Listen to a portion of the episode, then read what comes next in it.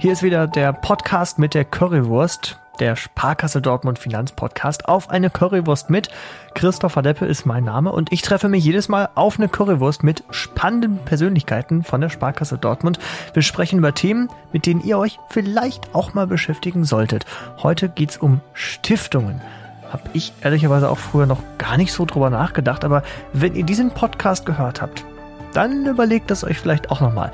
Denn eine Stiftung gründen ist für euch gut und für die Allgemeinheit gut. Könnt also wirklich mit eurem Geld was Positives verändern in Dortmund. So, normalerweise hätte ich jetzt hier eine Currywurst am Start, aber ihr wisst es auch, wir sind immer noch mitten in der Pandemie. Deshalb ging das natürlich auch leider nicht. Deshalb bin ich heute hier mal wieder ohne Currywurst angetanzt. Naja, ich habe mich sehr auf die Currywurst gefreut, Christopher. Du hast jetzt äh, natürlich, äh, du bist bei mir jetzt in der Pflicht, ja, und du musst die Currywurst dann noch um ein gutes Pilz ergänzen und dann, dann passt das wieder. Das kriegen wir hin, wenn der ganze Lockdown durch ist, äh, dann holen wir das auf jeden Fall nach. Ich spreche mit Sascha Horitzky heute hier im Podcast. Du bist ähm, Vermögensberater bei der S Private Banking Dortmund, bist Generationenberater Testamentsvollstrecker und Stiftungsspezialist. Und genau darum soll es heute gehen. Ne? Das Stiftungsthema ist ein total spannendes Thema in äh, ganz Deutschland. Wir haben alleine mittlerweile äh, über 23.000 rechtsfähige Stiftungen in äh, Deutschland. Und das sind ja nur, die rechtsfähigen Stiftungen sind die, die auch registriert sind. Treuhandstiftungen und so weiter, die werden ja alle gar nicht registriert. Das heißt, wir haben nochmal bestimmt die gleiche Anzahl an anderen Stiftungsformen, die oben drauf kommt. Also das ist sensationell. Äh, und alleine in 2019 sind 576 neue Stiftungen äh, gegründet worden. Ähm, ich finde das total spannend und zeigt auch, dass es ein Thema ist, was äh, in der Breite der Gesellschaft angekommen ist und ja einfach einen Hype ausgelöst hat. Es ist kein langweiliges Thema. Warum sollte ich mir denn Gedanken machen über eine Stiftung? Wann ist das überhaupt interessant und wie kommt man auf die Idee? Naja, das ist ziemlich einfach.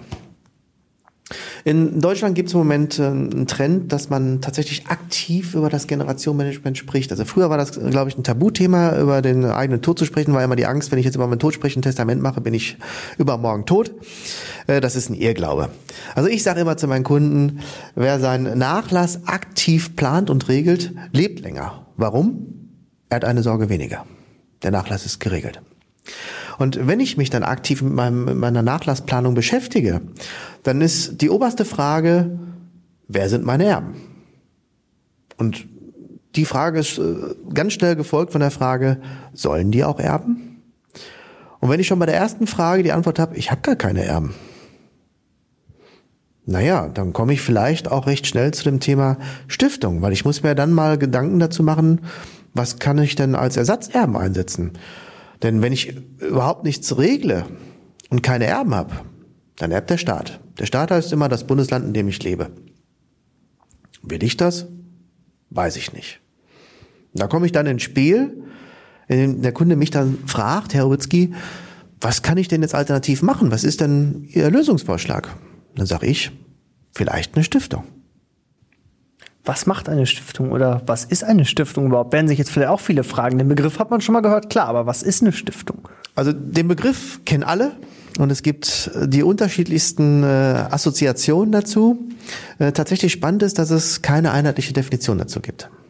Also du kannst alle Gesetzestexte durchblättern, es gibt keine einheitliche Definition.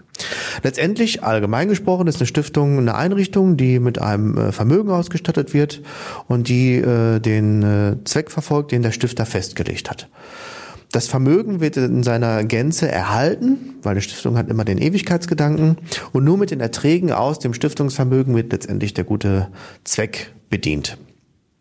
Für den Zweck kannst du alles festlegen, äh, was das Gesetz so hergibt und was legal auch ist, ja. Äh, und jeder kann auch eine Stiftung gründen. Also es kann eine Privatperson sein, es kann ein Unternehmer sein, äh, das kann eine Familie sein. Ähm, es gibt halt total unterschiedliche Formen und Ausprägungen einer Stiftung. Und ähm, wenn du überlegst, eine Stiftung zu gründen, dann äh, freue ich mich, wenn du mich besuchen kommst und dann koche ich uns einen lecker Kaffee und dann setzen wir uns zusammen und dann sprechen wir darüber. Wie läuft das dann ab? Machen wir uns dann gemeinsam Gedanken darüber, was, was, es geht ja wahrscheinlich schon mit der Frage los, was für ein Thema oder welche Organisation möchte ich überhaupt mit dem Geld dann bedienen? Wie, wie kommt man da überhaupt zu einer Definition? Weil ich würde erstmal wieder Ochs vom Berge stehen und denken, ja, weiß ich jetzt auch nicht. Das ist total simpel. Also wenn du dann bei mir sitzt, dann bin ich von Natur aus total neugierig. Und dann würden wir beiden jetzt quasi unsere Position wechseln. Dann interview ich dich nämlich, weil ich ganz viel von dir wissen möchte. Und dann frage ich dich einfach ähm, ein bisschen nach deinem Leben, nach deinen Erfahrungen und ähm, was hast du gemacht? Und was könnte vielleicht im Rahmen einer Stiftungsgründung für dich dann auch sinnvoll sein? Äh, welche Zwecke gibt es? Äh, du kriegst von mir auch eine, eine Stiftungsmappe, sag ich. Das ist immer ein Konzeptpapier und äh, wir arbeiten da auch zusammen dran. Und das Schöne ist immer, du kriegst das von mir alles äh, ja im Originalzustand und wenn du dann zum zweiten Termin wiederkommst, hast du sowas von durchgearbeitet. Da sind Post-its drin, da sind Ecken umgeschlagen, da ist mit dem Post-it, äh, mit dem Textmarker sind Stellen markiert. Also es ist total spannend. Äh, letztendlich ich bin neugierig, ich hinterfrage das alles und äh, nehme dich an die Hand und führe dich durch diesen Prozess durch. Also wir kommen dann am Ende des Tages auf, wie viel Vermögen möchtest du überführen, was ist der passende Zweck für dich, was ist die richtige Stiftungsform für dich und da tauschen wir uns aus und am Ende des Tages hast du von mir ein Lösungskonzept. Ich lasse dich da nicht alleine. Jetzt denke ich erstmal bei, bei Stiftungen so an, keine Ahnung, Milliardäre wie Bill Gates oder wahrscheinlich dann noch mehr. Keine Ahnung. Äh, muss man denn super reich sein, um eine Stiftung zu machen oder ab wann geht das schon? Du musst nicht super reich sein. Also Stiftungsgründung geht äh, ab 25.000 Euro. Ähm, wir haben zum Beispiel genau aus dieser Motivation heraus, ähm, dass wir das Stiftungsvermögen sehr gering halten wollen, äh, im November 2014 die Stiftergemeinschaft der Sparkasse Dortmund gegründet. Äh, und in der Stiftergemeinschaft der Sparkasse Dortmund kannst du ab 25.000 Euro einen eigenen Stiftungsfonds gründen. Das ist eine zweckgebundene Zustiftung unter dem Dach der von der Sparkasse gegründeten rechtsfähigen Stiftung. Also wir erfüllen deinen Zweck über diesen Stiftungsfonds. Du hast keine Arbeit damit. Äh, manche Leute schrecken auch zurück. Boah, wenn ich jetzt eine Stiftung gründe, habe ich da viel Arbeit. Äh, muss ich da einen Verwaltungsapparat stemmen und so weiter? Nein, musst du nicht. Genau deswegen haben wir die Stiftergemeinschaft gegründet. Das ist eine Art Bürgerstiftung und wir nehmen dir die ganze Arbeit ab. Also wir machen die Verwaltung, die Vermögensbewirtschaftung und du kümmerst dich um das Schöne am Stiften, nämlich die Zweckerfüllung. Was für Beispiele fallen dir da so ein von wunderschönen Beispielen, die eben mit so einer Stiftung dann erfüllt wurden? Das ist von Kunde zu Kunde total unterschiedlich und Stiftung ist ein total emotionales Thema. Also oft sitze ich da auch mit Kunden und äh, lass die erzählen und dann fließen Tränen und äh, es sind immer emotionale Momente, die dich dann dazu bewegen, eine Stiftung zu gründen und in der Regel sind es private Erfahrungen. Es gibt verschiedene Stifter und äh, Geschichten, die mich heute noch bewegen und ich mache dieses Thema jetzt seit äh, zehn Jahren äh, für die Sparkasse Dortmund. Ähm, es gibt eine Dame, die ähm, ein Hospiz gegründet hat und die hat dieses Hospiz gegründet, weil ihr Vater damals zu einer Zeit gestorben ist, da gab es diese Palliativmedizin noch nicht wirklich. Das war kein würdevolles Gehen von dieser Welt, sondern ein Schreckensmoment. Es hat die Stifterin damals als junges Mädchen so bewegt, dass sie dann irgendwann diese Stiftung gegründet hat und ähm, äh, auch ein eigenes Hospiz dann unter dem Dach der Stiftung ins Leben gerufen hat. Oder ein Stifter, ähm, das ist für mich auch eine unheimlich bewegende Geschichte. Der hat eine Stiftung gegründet, um Kinderträume zu erfüllen. Er selber kommt aus einer klassischen Arbeiterfamilie, äh, hat es beruflich total weit geschafft in der IT-Branche und hat gesagt, ich will dadurch der Gesellschaft ein bisschen was zurückgeben und ähm, kümmert sich um Kinder, die wirklich kein Glück im Leben gehabt haben. Und ein Junge war dabei, ähm, der lebt im Kinderheim und äh, den hat es fasziniert, äh, Zug zu fahren. Also das Thema Züge war für den völlig faszinierend. Und er hat einen Wunschzettel geschrieben an den Weihnachtsmann. Und dieser Wunschzettel ist bei meinem Stifter gelandet. Und äh, er hat dann für die Jungen möglich gemacht, äh, per erster Klasse äh, nach Hamburg zu fahren und äh, eine VIP-Führung zu kriegen in der Miniatur Wunderwelt. Ähm, mit Übernachtung dann auch in äh, Hamburg und äh, ein äh, Sozialpädagoge äh, aus dem Kinderheim hat dann auch entsprechend den Jungen begleitet und der Junge ist auch noch nie geflogen. Also was hat mein Stifter gemacht? Er hat einen Flug gebucht und äh, die sind dann auch noch mit dem Flugzeug zurückgeflogen. Und äh, mein Stifter sagte immer, Sascha, das Funkeln in den Augen dieses Jungen werde ich meinen Lebtag nicht vergessen und genau das war die Motivation, warum ich eine Stiftung gegründet habe. Ich kann was zurückgeben.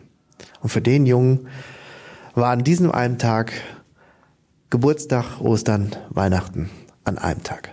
Ähm, was ist denn so der, der Regelfall tatsächlich? Werden die meisten wahrscheinlich erstmal damit konfrontiert, wenn es eben um ein Testament geht zum Beispiel und dann sagen, ja, äh, dann, äh, wenn, sobald ich versterbe, ähm, dann gibt es die Stiftung oder wie ist der Regelfall? Also der Regelfall ist tatsächlich immer, dass man von Todeswegen die Stiftung gründet. Ich freue mich aber immer und so berate ich auch immer äh, die Stifter, wenn sie zu Lebzeiten die Stiftung schon gründen. Weil erstens können sie dann die Stiftungsarbeit und auch die Stiftung für sich verproben, so heißt der Fachbegriff, und ähm, die Stiftung auch schon gestalten äh, und ihren Stempel äh, aufdrücken.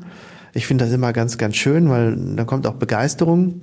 Äh, und es gibt auch im Moment tatsächlich eine Motivation, gerade für Menschen, die also jetzt in die zweite Lebenshälfte äh, gehen, die dann das Arbeitsleben hinter sich gelassen haben, schaffen sich durch die Stiftung tatsächlich auch nochmal eine neue Aufgabe und haben richtig Spaß daran.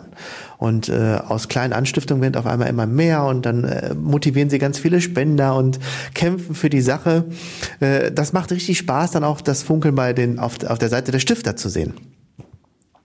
Und es macht es auch tatsächlich einfacher, wenn du zu Lebzeiten anstiftest, für den Moment, wenn ich dann mal Nachlassplanung, ein Testament schreibe, ähm, dann habe ich ja die juristische Person, die dann schon mein Erbe sein soll, schon zu Lebzeiten gegründet. Also die gibt's dann schon. Die muss da nicht noch erst nach dem Tod gegründet werden. Der Regelfall ist aber tatsächlich, Christopher, ähm, das trifft zu über 90 Prozent der Stifter, die machen es von Todeswegen. Und von Todeswegen heißt dann wirklich ein Testament, äh, im Testament festzulegen, meine Stiftung ist mein Erbe, wenn ich da nicht mehr da bin und mein Restvermögen, was dann nach meinem Tod noch da ist, wird dann in diese Stiftung überführt. In der Regel macht das dann ein Testamentsvollstrecker und überführt dann am Ende des Tages das Vermögen in die Stiftung.